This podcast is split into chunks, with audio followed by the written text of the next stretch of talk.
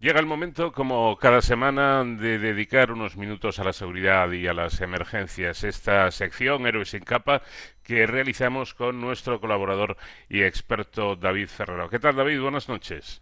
Buenas madrugadas, Paco. Aquí estamos una semana más y aunque habitualmente en esta sección solemos hablar de los integrantes, de los profesionales de los servicios de emergencia y seguridad, es verdad que la pandemia, entre otras cosas, nos ha recordado que también hay otros héroes sin capa que si bien suelen estar más en la sombra, su trabajo eh, pues no es tan reconocido, eh, sí que es indispensable para el avance y la seguridad de nuestra sociedad. Ellos son los científicos, precisamente, siempre atentos a lo que ocurre, eh, a lo que ha ocurrido y a lo que está por ocurrir, para intentar que nuestro devenir pues sea lo más próspero posible.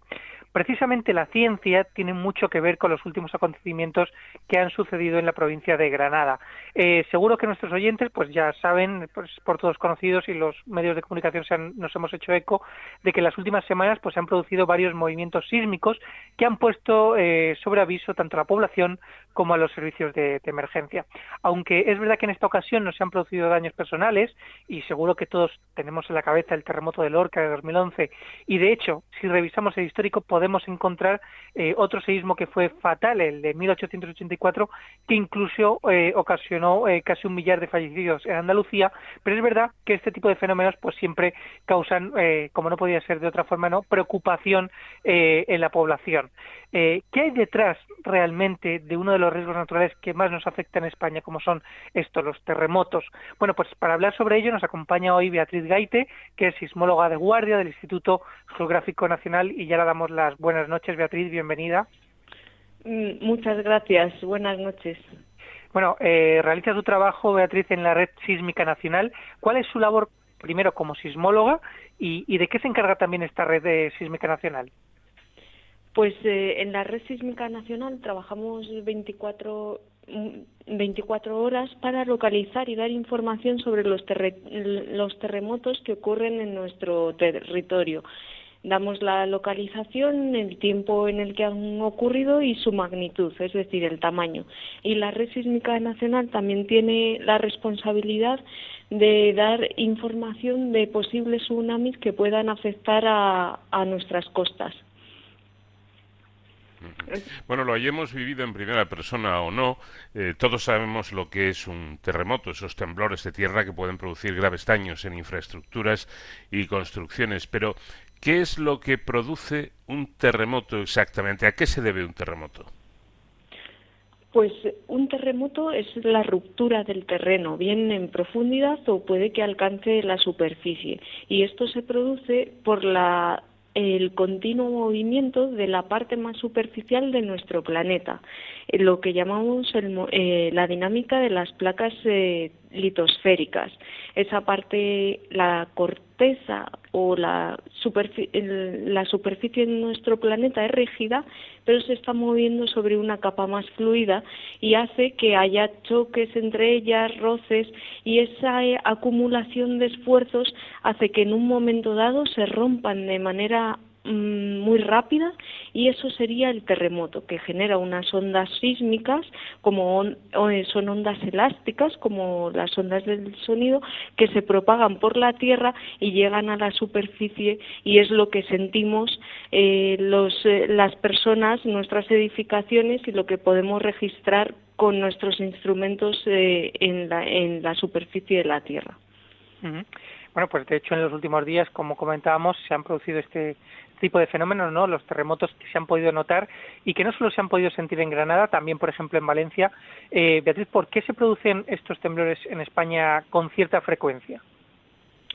Pues eh, justamente porque España se encuentra muy cerca del límite de placas eh, de la unión de las placas euroasiática y africana.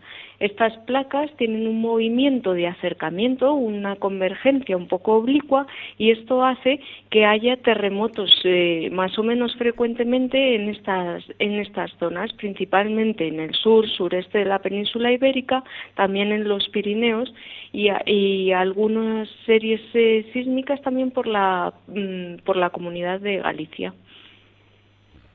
Bueno, aunque no siempre se notan estos temblores, eh, la actividad sísmica es constante, ¿no es así?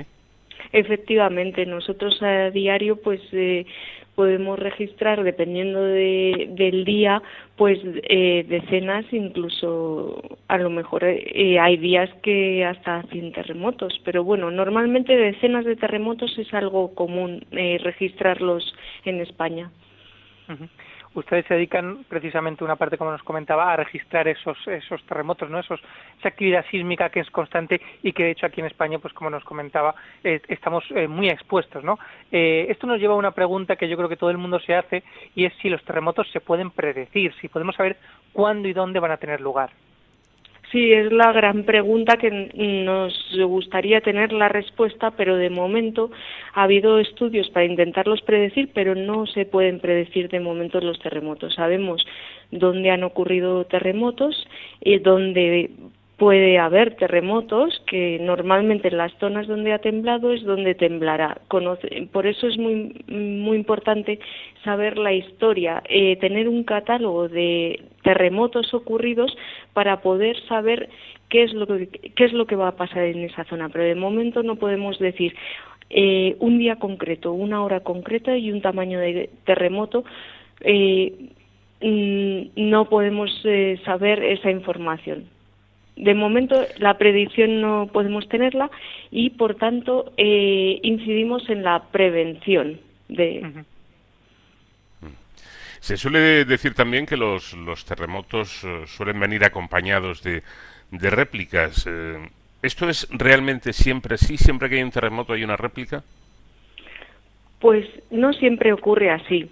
Eh, hay veces que hay un terremoto grande, lo que llamamos un terremoto principal, y tras este suceden mm, muchas réplicas, terremotos más pequeños que este asociados a, él.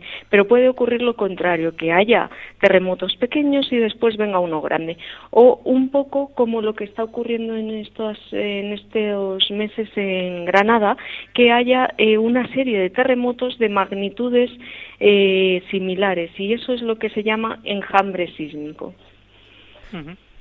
Eh, bueno, por, por fortuna en, en, España y sin olvidarnos de, de, Lorca, ¿no? Llevamos muchos años sin terremotos que sean devastadores a gran escala, esperemos que sean muchos años más sin ellos, pero esto no quiere decir eh, que no puedan ocurrir, ¿no? Eh, y usted apuntaba, Beatriz, precisamente la importancia de la prevención.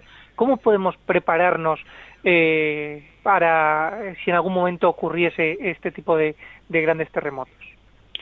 Pues eh, podemos prepararnos construyendo eh, de manera sismo resistente, mm, siguiendo la normativa, la normativa sísmica.